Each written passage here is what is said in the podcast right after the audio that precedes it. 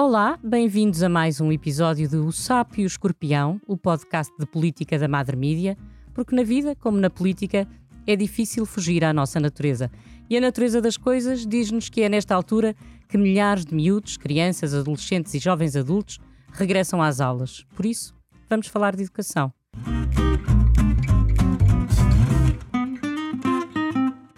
Eu sou a Isabel Tavares e tenho comigo Isabel Leguê, professora do ensino secundário há 38 anos, diretora do Rainha Dona Amélia em Lisboa durante 14 anos e atualmente presidente do Conselho Geral da Escola, onde continua a exercer também como docente. E Margarida Gaspar de Matos, psicóloga clínica e da saúde, investigadora e autora de diversos livros, o último, sobre a adolescência, chama-se mesmo Adolescentes. Olá, sejam bem-vindas. Olá. Olá, viva Isabel. Eu talvez começasse aqui pela Isabel para perguntar-lhe por que é que ninguém quer ser professor. Ou pelo menos é essa a sensação que nos fica, porque as aulas estão sempre ameaçadas pela falta de professores e isto é recorrente. Sim, infelizmente há várias razões muito objetivas que levam a que muitos professores tenham afastado a carreira e que jovens universitários escolham a carreira docente apenas como a última alternativa. Há muitas razões, eu não quero ter aqui um, não é para isso que aqui estou, para ter um discurso sindicalista, mas basta estar atento ao que se passa no país e perceber porque é que a carreira não é atrativa. Há vários motivos, para além dos financeiros, da deslocação de professores.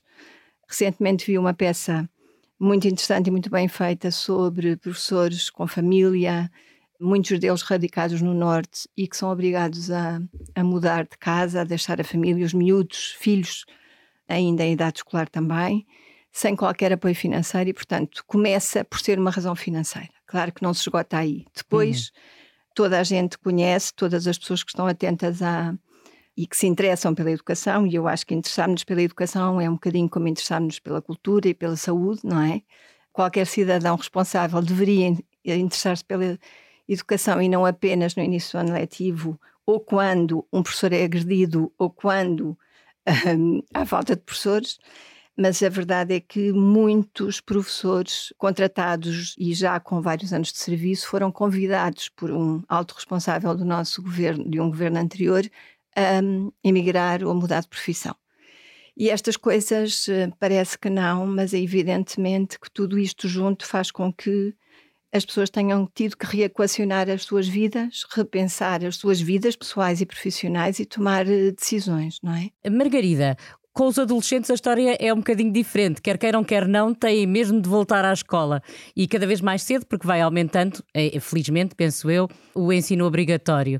Mas a escola tem que ser uma coisa penosa ou podia ser uma coisa boa e prazerosa, como dizem os brasileiros? Olha, eu farto-me pensar nisso porque realmente eles passam a maior parte do, do, seu dia na escola e é evidente que a escola existe para eles aprenderem e às vezes aprenderem coisas que eles não estão a ver para que é que servem, mas depois futuramente se para que é que serve, não é?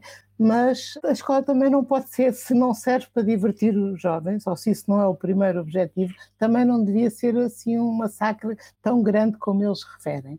E na verdade é que nós temos um estudo ligado à Organização Mundial de Saúde que fazemos em Portugal desde 1998, portanto não é uma coisa de ontem nem de anteontem, e a verdade é que os jovens não gostam muito da escola e quando são chamados a dizer o que gostam na escola, é os recreios, não é? Uhum. E depois é os amigos, e depois é alguns professores, algumas disciplinas, mas as aulas ficam, e isto é, é incrível, depois do outros.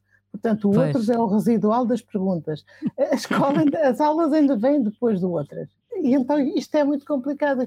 Eles dizem que a matéria é muita, que alguns professores são um bocado aborrecidos e que as matérias são completamente fora da vida e do interesse deles.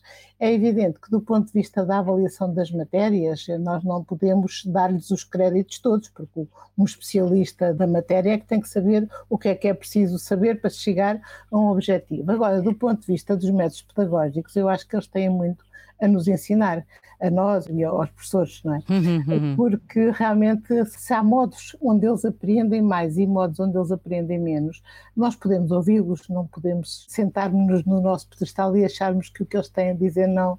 Não, não faz sentido nenhum. Até porque isso está ligado à questão que pôs antes, também é uma questão que eu me farto de pensar, que é E é evidente que também não estamos aqui numa missão sindicalista, mas é, é verdade que os professores ganham mal e que andam para aí com a mochila às costas, como ainda ontem dizia o Sr. Ministro da Educação também numa entrevista, mas isso acontece com tantas profissões, os juízes, os médicos, os advogados também andam assim. Mas, mas os, juízes, os juízes não têm o mesmo problema financeiro, seguramente. Mas enfim, não estamos aqui para comparar. Sim, sim, sim, sim. Eu acho é que a questão é mesmo o prestígio, a falta de prestígio que é atribuída à profissão docente, que é completamente imerecido. Eu não conheço jovens que estejam ali a dizer o meu sonho é ser professor. Talvez haja alguns, não é? Eu pessoalmente nunca cruzei com alguns que tivessem este discurso no imediato. Eu adorava ser professor, o meu sonho era ser professor. Ser professor não tem charme e isso é uma coisa que a culpa é de nós todos. Uhum. E pronto, estávamos a pensar quantos de nós pais incentivam nos filhos o gosto por vir a ser professor. Uhum. Isso acontece noutras profissões. Ainda há pouco tempo,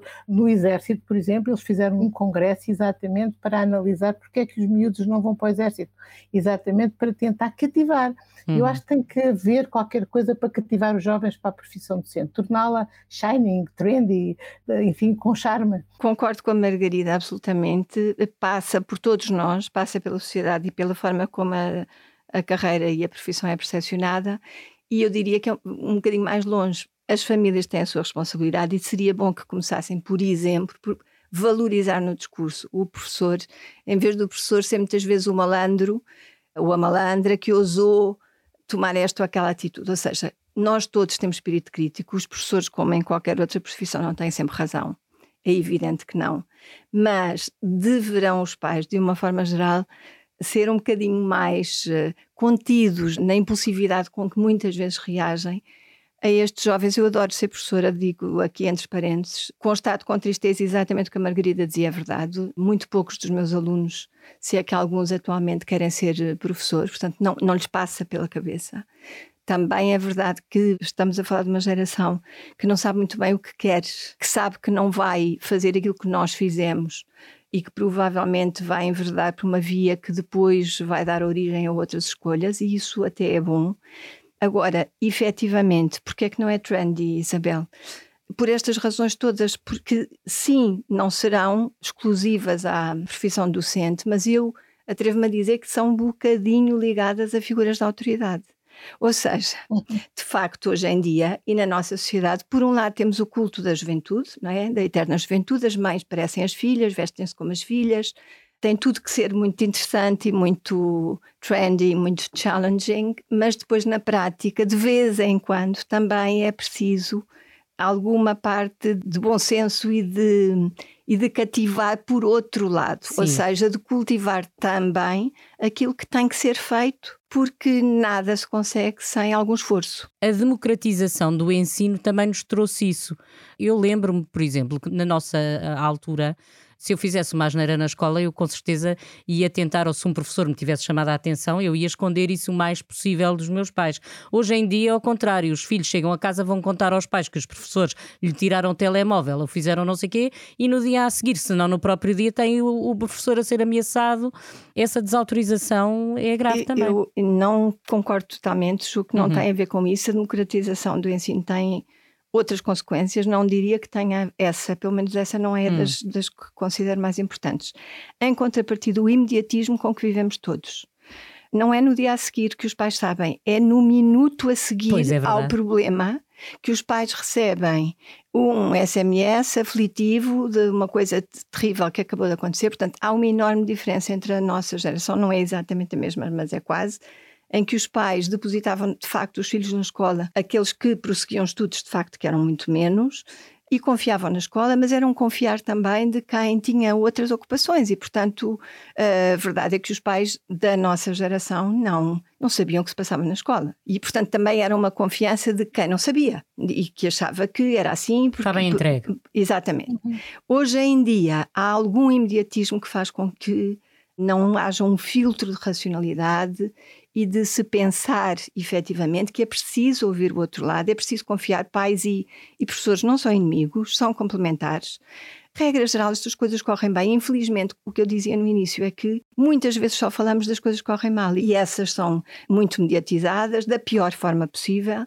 e, portanto, não há assim tantos casos, felizmente, de violência e de agressividade, mas é desses que se fala, não é? Uhum, e, portanto, a claro. percepção que se tem é essa. Mas há seguramente mais casos do que aqueles que gostaríamos. Isso temos a certeza. Margarida, deixe-me só, só dizer uma coisa, não vão as pessoas entender mal. Eu acho a democratização do ensino uma coisa muito, muito, muito positiva. Só deixar esta nota. Sim, sim, eu ia começar por aí, não é? Eu também acho que era de sublinhar que a democratização do ensino é uma vantagem civilizacional incrível e foi um grande salto que nós tivemos. Nós não queríamos ser pobrezinhos, cinzentões e ignorantes, não era nada disso. Tá, e, portanto, tudo aquilo que vier por acréscimo teria que ser um bom efeito secundário a tentar resolver. Mas eu penso que isto também está ligado com essa questão, por um lado, da, da falta de prestígio porque eu vejo alunos dizer a professores, por exemplo, para que é que eu hei de estudar a matéria? Para depois ficar aqui agarrado à escola a dar aulas como você. E, portanto, esta expressão é uma expressão de grande falta de consideração. E de empatia. Eu acho que há uma cortesia entre professor e aluno e entre pais e professores que tem a ver exatamente com essa falta de, de consideração, da reputação. Os alunos não veem no professor aquela pessoa que eles querem ser quando crescerem. Eu, por exemplo, até falo nisso nesse livro dos, dos adolescentes que a Isabel falou, eu chamei a esses pais os pais helicópteros, que são aqueles pais que vão para a escola à mínima coisa. Uhum. Eu, eu digo, eu sou uma fervorosa defensora que os pais devem ser colaboradores, parceiros das escolas, mas às vezes é de tal maneira intrusivo o papel dos pais como se estivessem a fazer uma espécie de antagonismo aos professores e depois com uma falta de cortesia para não chamar outra coisa envolvida, que eu até nas minhas propostas de colaboração de pais com as escolas, eu proponho que os pais colaborem na escola onde os filhos não estão, vão ah. colaborar na escola do lado. Portanto, se querem envolver-se na escola, se querem ser parceiros, se querem ver como é que funciona um, um sistema escolar por dentro, vão para a escola do lado. E os próprios alunos também acham isso, porque eles ficam um bocado embaraçados quando os pais aparecem lá toda a hora. Uma miúda dizia-me num, num trabalho que eu fiz na escola: a escola é o espaço da minha autonomia eu tenho os meus pais em casa, eu tenho a família para, para ser família. Aqui a escola sou eu, tenho os meus colegas, tenho os meus professores, eu não quero estar os meus pais. Eu uhum. achei interessante. Tem uma identidade questão. muito própria, não é? É verdade. E, portanto, eu acho que os pais não podem substituir-se aos professores. Isso é um erro técnico. Pronto, e além disso, é uma grande falta de respeito. Uhum. Maria Emília Berderó dos Santos, que é presidente do Conselho Nacional de Educação e especializada em Ciências da Educação, disse-me numa entrevista que o ensino em Portugal tinha de se modernizar. E apesar de todos os receios e todas as críticas, tinha que ser menos teoria e mais prática. Concordam? Em teoria, sim. E hum. na prática diria que se tem feito esse caminho. Mas também é verdade que em Portugal se fala de educação como se fala de futebol, ou seja, basicamente toda a gente comenta e, uhum. e tem opinião sobre. São os treinadores de bancada. Sim, mas verdade seja dita, acho que a escola de hoje não é a escola em que eu fui aluna, a escola em que eu sou professora agora não era a escola em que eu fui professora antes de, ser diretora. O que quer dizer que há um esforço de adaptação muito grande, quer em termos de estratégias, quer de metodologias, apesar de o corpo docente, como é sabido, e os estudos comprovam-no, estar envelhecido. Portanto, apesar disso, houve um esforço grande. A pandemia, mais recentemente, veio ainda mais obrigar-nos a sair de alguma zona de conforto e a abraçar outras tecnologias. Agora, não nos enganemos o facto de grande parte dos professores, dos quadros, quer sejam quadros de escola, quer sejam quadros de zona pedagógica, ou seja, os professores que, apesar de tudo, têm vínculo à escola pública,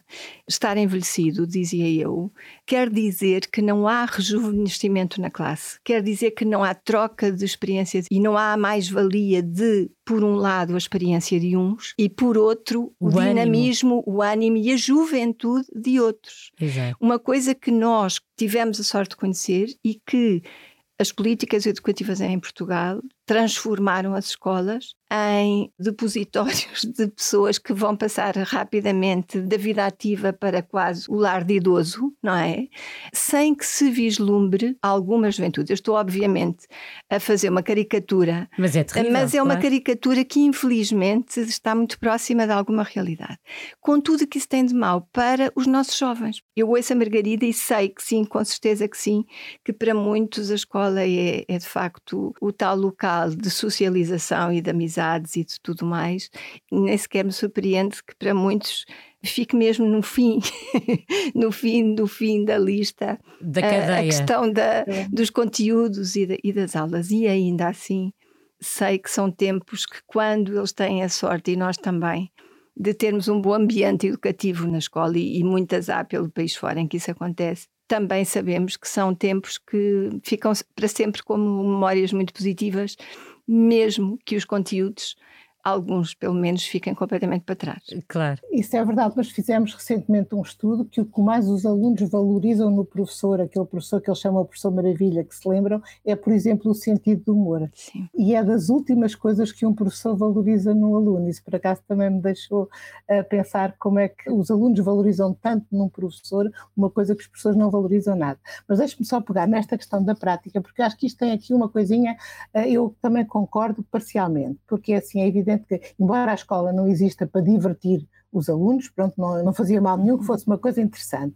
Agora, se nós passamos para um registro da prática e descuramos a teoria, não elevamos o patamar do pensamento e não vamos conseguir escalar as cabeças destes jovens para um patamar superior. Portanto, eles vão ficar a fazer as coisas e eles vão ter que elaborar a partir da prática, porque senão aquele imediatismo que falou a Isabela há bocadinho vai se perpetuar. E é interessante que quando os jovens refletem, os alunos atuais, sobre como é que vai ser a diferença entre entre eles e os filhos deles, portanto, os filhos que eles vão Sim. ter daqui por uns anos, eles dizem que os filhos vão ser muito mais tecnológicos, vão se preocupar muito mais com o ambiente, mas vão ser muito pouco cultos. Portanto, eles próprios têm essa reflexão. Aqui, quando se falava da teoria da prática, eu suponho que era um equilíbrio que se procurava, nem tanto ao mar, nem tanto à terra. Tenho jovens que dizem que isto, eu espero que seja mentira que seja um exagero desses jovens, mas tenho jovens que dizem que, por exemplo, o professor, eu penso que era de História, que lia um capítulo do livro por aula eu acho que isto só pode ser mentira. Não, não é? pode, é? não, pode ser muito verdade. Pois, muito, bem, muito verdade. Não me cabe na cabeça que um professor vai com um livro para a aula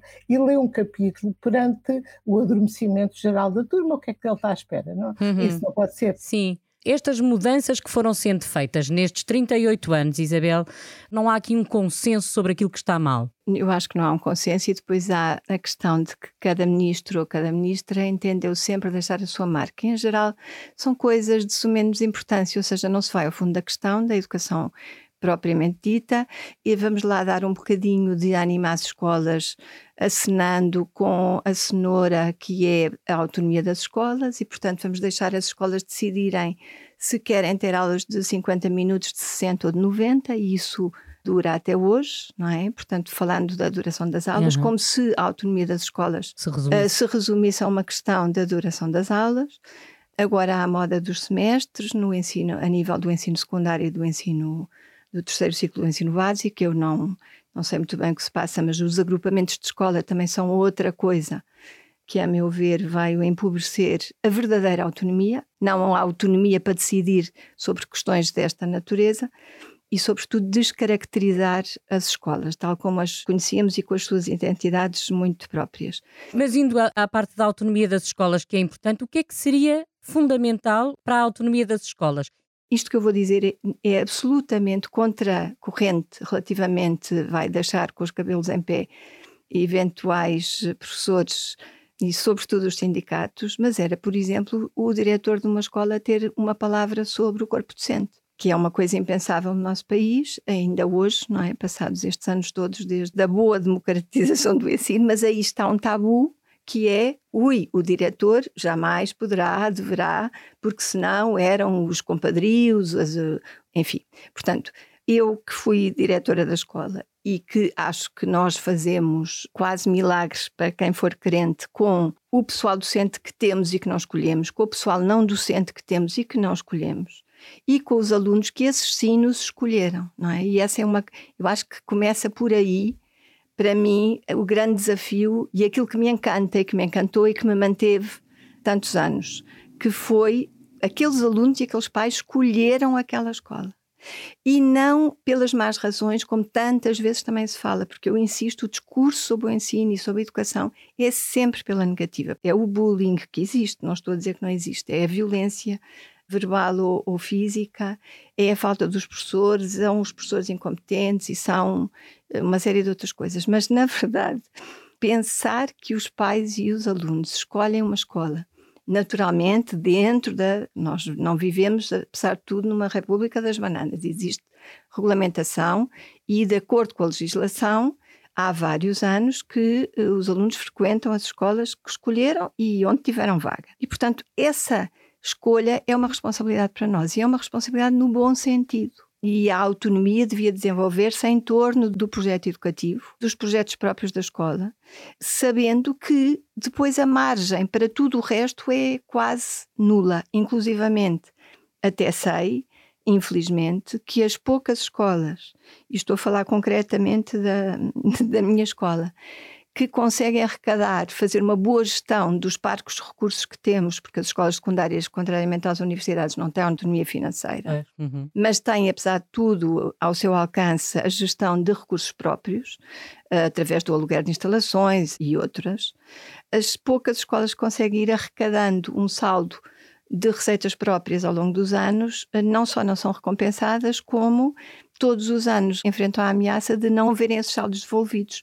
Posso dizer que hoje é dia 14 de setembro e que o saldo acumulado de vários anos da Escola Secundária Rainha Dona Amélia, estou a dizer o nome porque faço questão de tornar a questão pública, não foi devolvida. Os saldos das receitas próprias da escola que todos os anos, anualmente, no final de cada ano civil, têm que ser devolvidos ao Estado para que depois o Estado, regra geral, honre esses compromissos e os devolva.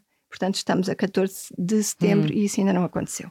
Pois. agora deixe-me repegar naquilo que têm estado a conversar, porque é para fazer um comentário. Primeiro, em relação àquela questão do burnout, não é? Sim. E da, e da saúde psicológica dos professores, no último estudo que fizemos sobre exatamente a saúde psicológica e o bem-estar dos professores e dos alunos, um terço dos alunos estava de algum modo perturbado e metade dos professores, das professoras em geral, não é? Exato. Nomeadamente as professoras mais velhas. E é interessante que era igual no país todo, não havia diferenças de regiões, em NUTES 2 e NUTE 3, uhum. mas a, emergia com muita força a figura do diretor na capacidade, não é? A Isabel falou em, da capacidade do diretor ter uma palavra a dizer sobre os professores, mas o diretor também tem uma palavra a dizer sobre cuidar os professores e permitir aos seus professores desabrochar do ponto de vista da sua saúde psicológica. Ou seja, é completamente diferente uma escola onde o diretor tem visão, tem competência, tem talento, tem vocação, e aquela escola onde isso não acontece, onde o diretor é só um controlador, digamos assim, para fazer papéis, para pôr as pessoas eh, na linha. Portanto, a figura do diretor emergiu e já é o segundo estudo que fazemos, que vai dar ao mesmo sítio, como aquela figura que dá bem-estar e saúde mental à escola, bem-estar psicológico. Depois também falou daquilo da avaliação e é muito interessante, as coisas estão a melhorar. Mas durante muito tempo, talvez por causa desse cunho que os ministros gostam de deixar, mudava-se de registro sem se fazer uma avaliação das necessidades uhum. do que foi feito e dos resultados. Isso é assim então, em tudo. Era uma, exato, parecia que era Nunca uma fazemos uma avaliação sobre as medidas que vamos tomando. Isso está a mudar e neste momento nós temos uma direção-geral mesmo para as estatísticas e para os estudos. Nós temos que avaliar, temos que fazer um pequeno estudo controlado e piloto, ver o que é que resulta. É uma responsabilidade, como estava a dizer a Isabel Professora, porque sim, Isabel sim. Estava, também, também a Isabel, mas a Isabel Professora estava a dizer, é uma responsabilidade nós chegarmos a uma escola, mudarmos aquilo tudo e depois o impacto sobre aqueles miúdos pode durar anos, não é? E portanto nós temos que fazer uma avaliação, um estudo controlado e depois se aquilo resulta então escalar mais. Para acabar, também eu acho que nós podemos aprender com os bons casos, com as boas práticas, com estudos de caso de sucesso. E há escolas fantásticas que fazem coisas tão fantásticas que se as escolas fazem essas coisas fantásticas é porque é possível. E nós temos que ver, nós já fizemos um estudo também para definir o perfil da escola que permite mais facilmente aos alunos atingirem aquele perfil uh, da saída dos alunos à, à saída da escolaridade obrigatória. Sim. E, portanto, olha, uma vez mais aparece a figura do diretor, mas aparecem outras coisas, como o ambiente da escola, a maneira como os professores e alunos se sentem pertença da escola, como comunicam com a comunidade, há várias questões, esse relatório, aliás, está publicado também no site da Direção-Geral. E eu penso que nós temos que aprender com as escolas que conseguem funcionar. Assim como a Isabel há bocadinho disse, a Isabel ela é a segunda professora que eu conheço que me diz o meu sonho era ser professora. E, portanto, eu já conheço outra. Eu gostava tanto que vocês aparecessem a contar a vossa história aos miúdos. Eu, pessoalmente, também não seria a minha escolha, mas há de ser a escolha de muita gente. Margarida, uma coisa que eu ia perguntar, e esta pergunta depois também estendo à, à Isabel, é as escolas precisavam de ter mais psicólogos, os miúdos precisavam ter um apoio psicológico mais permanente e já percebi que se calhar esse apoio devia ser também estendido a professores ou não. E Sim. porque é que isso nunca resultou? Porque nós sabemos que psicólogos também não faltam. Pois, primeiro é isso, psicólogos não faltam, mas faltam nas escolas e às vezes demoram a ser contratados e às vezes têm aqueles contratos que também é tipo mochila às costas a mudar de um lado para o outro e a ter interrupções de trabalho. Isso é, é um ponto que já todos sabemos, não precisamos de chorar aqui, até porque uhum. não estamos com essa missão sindical não, não, a defender isso. Pronto. Mas a outra coisa é como é que eles articulam para já, o psicólogo na escola não é só vocacional, há o psicólogo escolar, há o psicólogo da saúde e depois o psicólogo não pode estar na escola a fazer clínica um por um. O psicólogo tem que montar uma rede de atendimento em que faça trabalho de prevenção, às vezes em colaboração com o professor e com a turma, e depois consiga detectar alguns casos que já é preciso falar aos pais e falar com a direção de turma, e depois outros casos que é preciso referir para os cuidados de saúde primária, onde também havia de haver um psicólogo, não é? Ou para cuidados diferenciados. Nós temos que montar uma rede de atendimento que tem que ser monitorizada centralmente, mas que tem que ter uma expressão local. Neste momento nós estamos a gerir um projeto ligado ao Instituto Português do Desporto desporto e da juventude e não imagina a dificuldade que há. Isto é um serviço de aconselhamento de jovens em idade escolar, portanto, também alunos do secundário. Mas depois, quando os nossos jovens estagiários psicólogos não conseguem atender o caso, porque é um caso mais difícil do que o hum. aconselhamento, que é a missão deles, não há onde os referir referir no sentido de encaminhar. Sim, sim, sim, fazer o encaminhamento. Exatamente. E isso depois é uma frustração para eles todos, não conseguirem dar vazão aos doentes que têm e não conseguirem encaminhar para o lado nenhum. Portanto, eu acho que essas coisas têm que ser organizadas para não ficar só na, na detecção. Uhum. Esse caso tem que ter seguimento. Isabel, têm como fazer este encaminhamento? Só para sublinhar, não vou repetir, eh, concordo em absoluto com o que foi dito pela Margarida, e o encaminhamento é o possível, não é? Porque depois aqui cruzam-se a educação e a saúde e o Serviço Nacional de Saúde, e sabemos como os psicólogos, por exemplo, nos centros de saúde, respondem a, a demasiados utentes e pacientes para que possa esse encaminhamento ser eh, minimamente, eu não digo, não é sequer minimamente satisfatório. Hum. Nos últimos anos e por via da pandemia, não apenas, mas a pandemia tornou mais visíveis muitas, muitas fragilidades, como a Margarida seguramente saberá melhor do que eu. A verdade é que se avolumaram nas escolas e ficou muito patente a necessidade de intervenção a vários níveis. Já agora, uma última palavra também para concordar consigo, Margarida, relativamente ao que diz sobre o diretor. Concordo em absoluto, a figura do diretor quer se chamasse diretor, quer se chamasse anteriormente presidente do Conselho Executivo, enfim, o mesmo Ministério da Educação. E aqui, quando falo do Ministério, é só para não falar do sistema, mas, portanto, a, o sistema macro que cria, de facto, as escolas e as estruturas orgânicas que são as escolas. Fala de líderes, mas na verdade o que quer são dirigentes que sejam obedientes relativamente à tutela e, e que façam implementar eh, as determinações superiores nas escolas. Sem eu dar chatices. Que, sim, eu acho que claramente há aí uma grande ambivalência no discurso e uma grande contradição no discurso político não só de agora, das últimas décadas, em que, por um lado, se passa a mão pelo pelo aos, aos diretores e se diz como eles são importantes. Não estou a falar da Margarida, obviamente, estou. eu, às vezes, sou muito contundente e depois tenho medo de ser mal interpretada. Estou a falar mesmo de quem cria as figuras, de alguma forma lhes confere importância, mas na verdade. Exato. Por um lado, padrinhas, mas. E depois... por outro lado, tira-lhes de facto também, até porque, convenhamos, é mais fácil gerir os agrupamentos que são menos do que as escolas eram, não é? Uhum. Uh, portanto, há muito mais agrupamentos, logo menos diretores e depois, uh, se as pessoas não fizerem muitas ondas, é isso que se quer. Era bom haver, Isabel, era bom haver autonomia financeira ou não? Em relação às verbas que ainda estão para receber, pode ser que venham com juros agora, não é? pode ser. E, e, elas estão presas onde? No Ministério das Finanças? É o Ministério das Finanças é o, que compete? É o Ministério das Finanças, uhum, sim, uhum. sim. Pode ser ah, que venha. Olha, não vão por aí, porque nas universidades há autonomia pois, financeira e eu nem, vos conto, eu nem vos conto as anedotas que vêm Sim, daí, sim. Pronto, eu ia dizer isso, Margarida, não. Quando estive na direção da escola, jamais tive uhum. essa hipertensão. Aliás, os orçamentos das escolas, a grande fatia, 90 e tal por cento do orçamento da escola é para vencimentos de pessoal docente e não docente e o resto é, é irrisório. Portanto, não é por aí, não é por aí. Hum. Mas eu ouço-vos falar dos problemas das escolas, destes de gestão e de, e de tudo o resto, e faz-me lembrar muito o setor da saúde, porque desde a forma como se contrata até à forma como se articula, como se gere, podíamos perfeitamente estar a falar de hospitais, de médicos e de utentes, de doentes.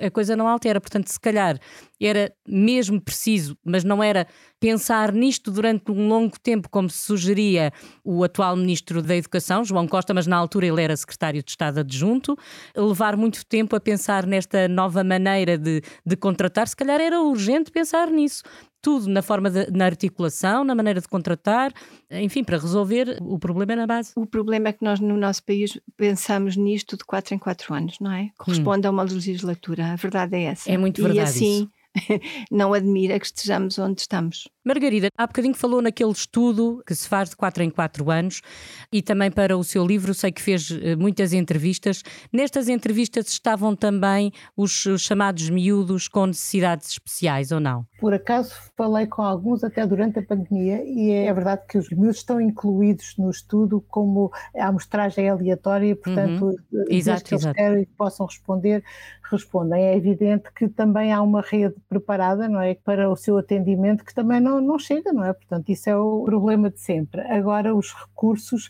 eu penso que mais do que nós exigimos mais recursos que nunca há, eu penso que nós devíamos rentabilizar os recursos que temos de uma outra maneira. E eu vejo, há bocadinho estava a falar do grande cancro, digamos assim, da maneira disto funcionar, e eu cá por mim elegia a burocracia. Porque, por exemplo, se os professores conseguiram ter uma ação muito rápida e de sair da sombra e tornar-se verdadeiramente uns reis e um, com uma reputação em alta durante a, a, primeira parte da pandemia, foi exatamente porque a burocracia nos apanhou a tempo e eles conseguiram fazer coisas fantásticas. Conseguiram pôr aulas online, conseguiram ir à casa dos alunos levar coisas, conseguiram distribuir, ir buscar computadores às juntas. Ir, ir para a serra à procura de rede para poder dar uma aula tudo, na tudo, bagageira tudo. do carro. E, e, portanto, eles motivados e quando se acredita neles e quando não se tolhem os seus movimentos, eles fazem as coisas. Pois o que acontece é que eles andam cansados de papéis. Eh, toda uhum. a gente diz isso, não é? Os professores que eu vejo, tanto na consulta como em ações de formação, eles estão cansados de papéis. Aqueles que podiam gostar um bocadinho de dar aulas eh, e ter escolhido, ou pelo menos não, não ser um, uma coisa que não gostassem em absoluto, a hum. questão dos papéis matos. Isabel, esta questão do ensino especial, que o Decreto-Lei de 2018 veio dizer que falar em escola eh, inclusiva. A escola é mesmo inclusiva ou eu conheço pais que têm imensa dificuldade em colocar os filhos, ou porque têm, pode ser uma paralisia cerebral, pode ser apenas e só uma dislexia. O problema é exatamente igual em colocar os filhos e ter esses filhos tratados como uma criança normal. E aliás, este decreto-lei que eu mencionei também fala no ensino adaptado a cada aluno, o que é, obviamente, uma utopia. Mas, é, mas é a utopia vigente, sim. O, o, o decreto-lei 54 de 2018, de facto, veio dar novos nomes a coisas que já existiam, veio alterar algumas, algumas coisas, mas eu diria que o problema reside aí, Isabel, exatamente dependendo das tipologias e das problemáticas dos alunos e, e de facto uhum. com grande quantidade cada vez maior de déficits de atenção e hiperatividade, de dislexia, e de outras problemáticas que são mais ou menos geríveis, sendo que às vezes são quase metade dos alunos por turma, Exatamente. não é? E portanto tudo isso depois torna a coisa mais complicada. Depois há outras situações que não são comparáveis e que nem todas configuram, a meu ver, e sem que isto represente qualquer discurso discriminatório relativamente a essas crianças e esses jovens, mas há que compreender que nem todas são passíveis de terem, ou seja, a falácia de que a equidade e a igualdade são a mesma coisa e não são. E não são. E, não são. e portanto, tratar igual o que é diferente muitas vezes é condenar a diferença apesar de, de legislarmos no sentido de a promover. Claro. claro. Deixa-me acrescentar uma coisa sim, sim. em relação a isto, que eu penso que, é, que é, eu, mais do que falar em inclusão, não é? Porque inclusão depois temos que estar sempre a arranjar novas categorias para incluir. Sempre. Eu, eu falaria do ponto de vista social em, em geral, e a, e a outra, Isabel, acabou agora de falar dessa diferença muito bem. Do, do, ponto de vista da cidadania, eu valorizaria a diversidade. Pronto, portanto, nós somos hum. diferentes e a diferença é algo que nos acrescenta o contacto com outros que são diferentes. Depois, na inserção no sistema educativo. Quando isto começou há muitos anos, aqueles célebres Warnock Reports e esses todos por aí, estava claramente dito que a criança, quando é integrada na, na, escola ou quando é inserida no meio escolar, tem que ter no mínimo um atendimento tão bom como teria se estivesse segregada. E aí é que depois é o problema, é porque isso depois não é possível. Portanto, uhum. a criança é posta numa sala de aulas como se fosse excluída na sala de aulas e não tem o atendimento que precisa para estar ali. Porque isto, em última análise, tinha que ser, se o aluno precisa ter um professor ao lado, para ele 20, 12 horas por dia, tinha que ter. E isso é uma utopia, não é? Hum. Eu penso que do ponto de vista filosófico a ideia é interessante, mas é uma boa lei que nós temos que depois não temos condições para pôr em prática. E acho que essa parte depois é muito cruel para os miúdos. Hum. Depois dessa parte aí do excesso de diagnósticos, eu também, como profissional, permita-me duvidar que esses diagnósticos sejam todos feitos cabalmente. E, portanto, há muitas patologias que até têm um fundo biológico e não, e não é crível que aumente de, a, a, taxa epidemiológica de 2 ou 3% para 40%. Hum. Estamos a falar de outra coisa. E, portanto, às vezes os alunos arranjam esses diagnósticos, sabe-se lá onde e como, a propósito de quê, ligados, enfim, a razões muito, muito, muito duvidosas. Uhum. E, portanto, e, e isso não é inócuo para os miúdos, porque os miúdos crescem a dizer eu tenho não sei o quê, afinal não tem nada. Mas ficam na turma da manhã, ficam na escola do não sei o quê. Isso não, não podia ser assim também. Tinha é que ser alterada essa, essa banda, até a forma de, de, classificar isso, não é? De classificar, exatamente. Uhum.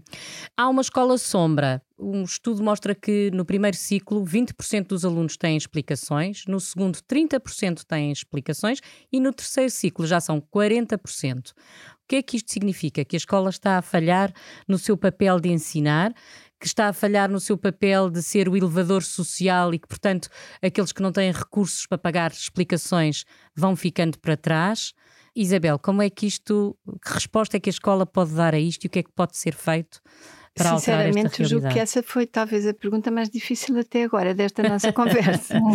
eu quero, apesar de eu ser apenas, pelos vistos, a segunda professora que Margarida ouviu dizer gosta de ser professora e quis ser professora, coisa que muito me preocupou, porque apesar de tudo conheço, conheço várias pessoas e ainda entusiastas passado tantos anos com a, com a profissão e por isso mesmo quero acreditar que a escola não está a falhar a esse ponto. Portanto, eu acho que há, é um problema de sociedade também, de se pretender resultados. As escolas muitas vezes oferecem aulas de apoio Posso dizer que quase todas as escolas públicas oferecem aulas de apoio, aulas de preparação para disciplinas de exame.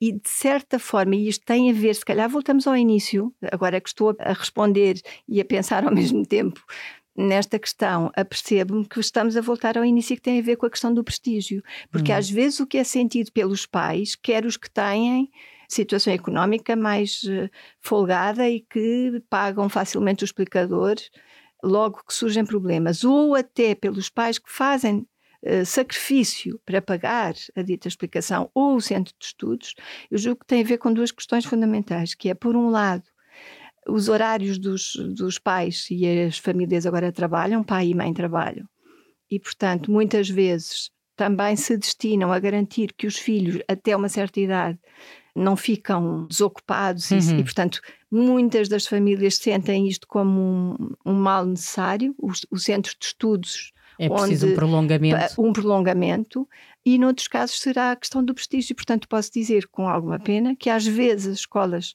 os professores, que são professores competentes eh, das disciplinas já de ensino secundário e que estão a preparar os alunos para exame, muitas vezes são discursos desperdiçados, enquanto que os pais preferem pagar, e às vezes não é pouco, ao explicador ao lado. Portanto, haverá de tudo. Eu não posso, não quero hum. ser eh, simplista, na, mas também não temos tempo para estar a desenvolver muito uhum. o assunto. Não quero ser simplista, julgo que haverá um bocadinho de tudo. Hum. O, que, o que Isabel está a dizer é verdadeiramente preocupante, que é ver recursos que não são aproveitados, Sim. porque eu já estou suficientemente preocupada por, pela centração perversa nas notas que vem muito, para muitos da entrada no ensino superior, não é? Quando há aquele foco na nota que permite o acesso às escolas superiores públicas, isto é perverso, em vez da nota ser uma ratificação da aprendizagem, trabalha-se para a nota, que é uma coisa que não, que não faz sentido nenhum do ponto de vista uhum. conceptual.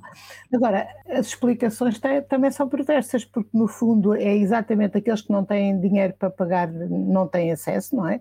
E às vezes a explicação serve para dar o resto da matéria, que também é muito estranho, que era, se a matéria é demais não pode ser tanta, pronto, tem que ser outra coisa.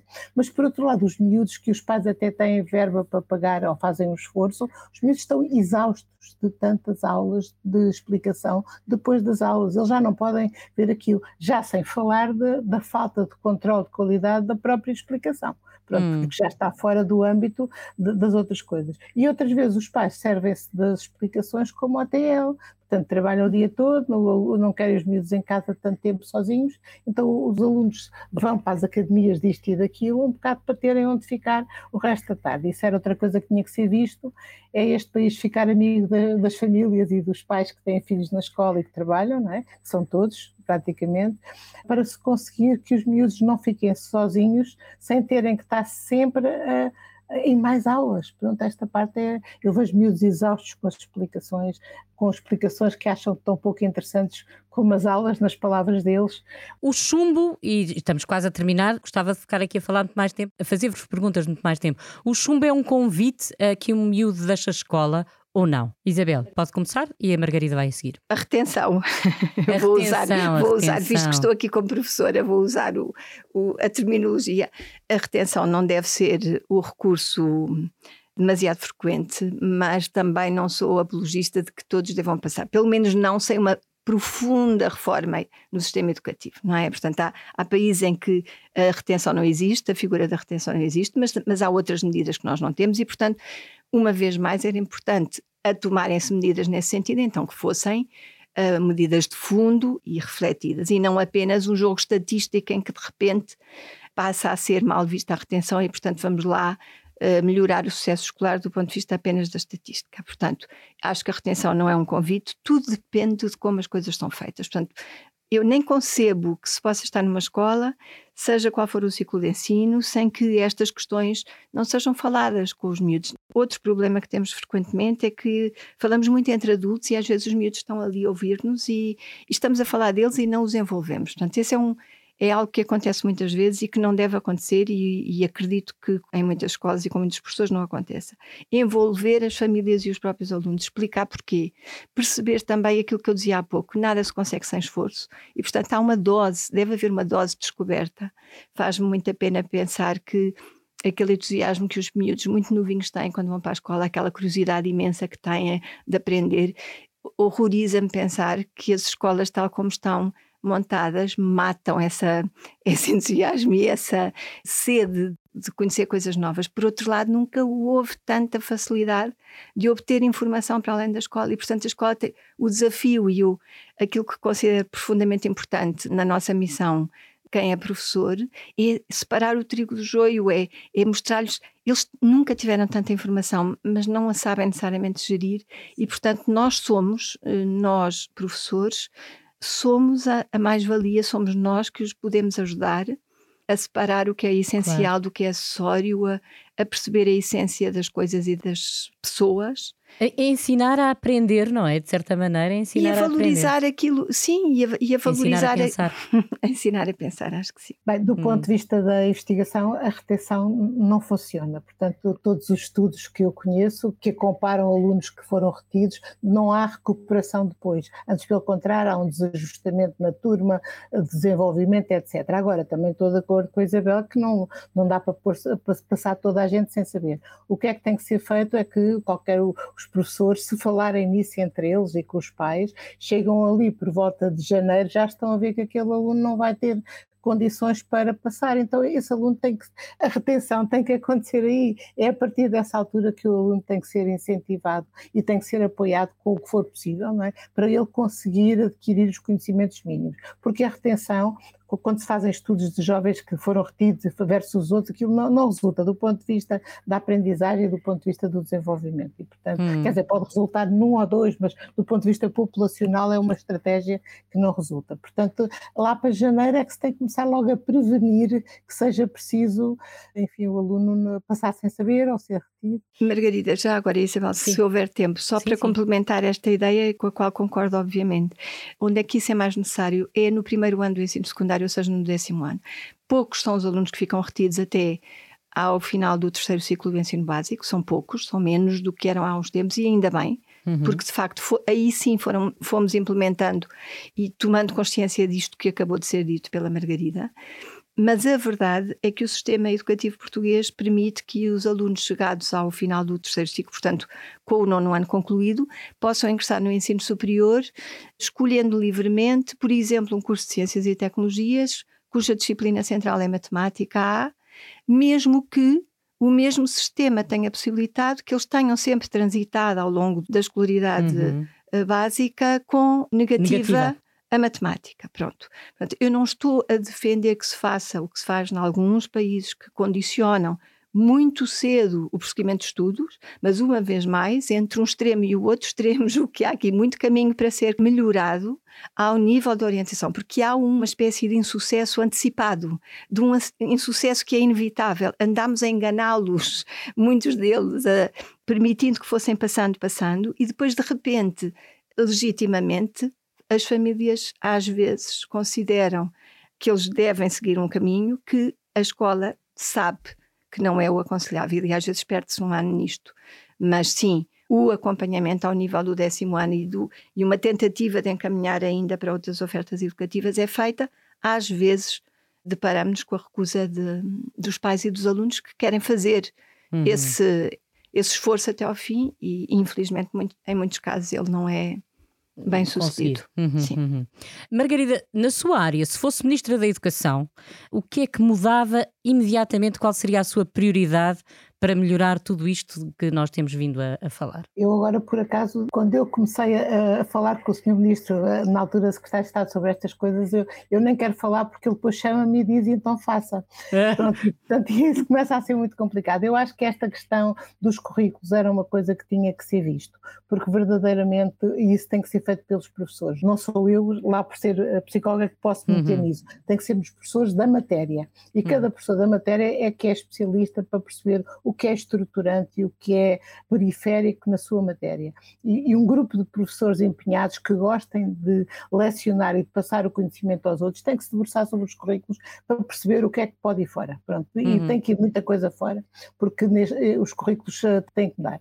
E depois a questão dos métodos de ensino também. É evidente que neste momento, com a distribuição dos computadores, nós arriscamos a ficar tudo muito digital, o que também não é 100% ótimo. É? Uma vez mais, nós temos que ir avaliando as coisas, porque senão, por exemplo, agora com o digital, os pais de alguns alunos vão deixar de poder ajudá-los, não é? Hum. E, pais, e esses pais já estão a começar a ficar preocupados com isso. Ah, e depois, claro, uma campanha de charme a tornar a escola e os professores aliciantes, com a participação dos próprios alunos. Os alunos sabem, nós fizemos vários exercícios sobre isso no país, de, de, da Escola Maravilha, do Professor Maravilha, da Disciplina Maravilha, o, o, que é que eles mudavam. E nós depois podemos compilar uh, as suas opiniões e, e devolvê-las à, à, tutela. Uhum. Mas eu acho que a participação dos alunos é fundamental e o trabalhar os conteúdos das matérias e a maneira como são ministradas também. Uhum. Mesmo assim, a, a, a partir. Isabel, a mesma pergunta. Muito rapidamente, eu acho que é fundamental investir ao nível da, de tornar a carreira atrativa e de perceber que nós não conseguimos produzir professores como tirando como um truque de magia, não é? Não vamos tirar os professores da cartola do ano para o outro. Esta situação arrasta-se há demasiado tempo e a verdade é que nada foi feito. E atualmente o senhor ministro, que é uma pessoa que, contrariamente ao anterior, é até uma pessoa que vem da educação e tenho obviamente, estima por algumas das tuas ideias, mas a verdade é que a solução que encontrou também não vem nem tornar a carreira mais atrativa, nem tornar a profissão e o resultado dela positiva, porque ao recrutar agora, ao considerar que vamos, o paliativo encontrado é ir buscar licenciados não profissionalizados, lamento, mas não só não resolve o problema, como traz para as escolas pessoas que, muito embora licenciadas, não, mais uma vez não quiseram ser professores, não sabem ser professores e se calhar vamos ter mais professores de história a ler capítulos de história e de outras disciplinas a ler capítulos do livro. Hum. O Rainha Dona Amélia vai começar com todos os professores? Não temos todos os professores, temos a maioria dos professores, uhum. até porque a escola, à semelhança da, da esmagadora maioria das escolas dos grandes centros e de Lisboa, há um quadro da escola bastante uhum. é maioritário, mas persiste falta já de alguns professores, nomeadamente de TIC, por exemplo, não há professor de físico-química, enfim, não vou enumerar todos, mas há vários casos de professores que não foram colocados todo, como por exemplo na área da informática, desde pedidos desde agosto e não, e não houve, uhum. uh, não houve colocação, como de alguns professores que entretanto estão de baixa e, que, e cuja substituição ainda uhum. não foi garantida. Mas eu conheço escolas que estão a tentar contratar desde o ano passado, ainda ano letivo, professores de matemática e de fisicoquímica e não conseguem encontrar de maneira nenhuma. Inicialmente achei que era que tinha mesmo a ver com a matemática, com a disciplina, e depois percebi que não, que se estendia a outras, a outras disciplinas Estende-se a outras disciplinas, eh, depois depende muito das áreas geográficas do país, aparentemente, e por razões que conseguimos compreender facilmente, Lisboa, os distritos de Lisboa e Faro serão os piores, até porque voltamos à questão financeira Muitas vezes são horários que não são completos. Um professor, em princípio de carreira, ganha líquidos mil euros. É preciso também ter consciência disto.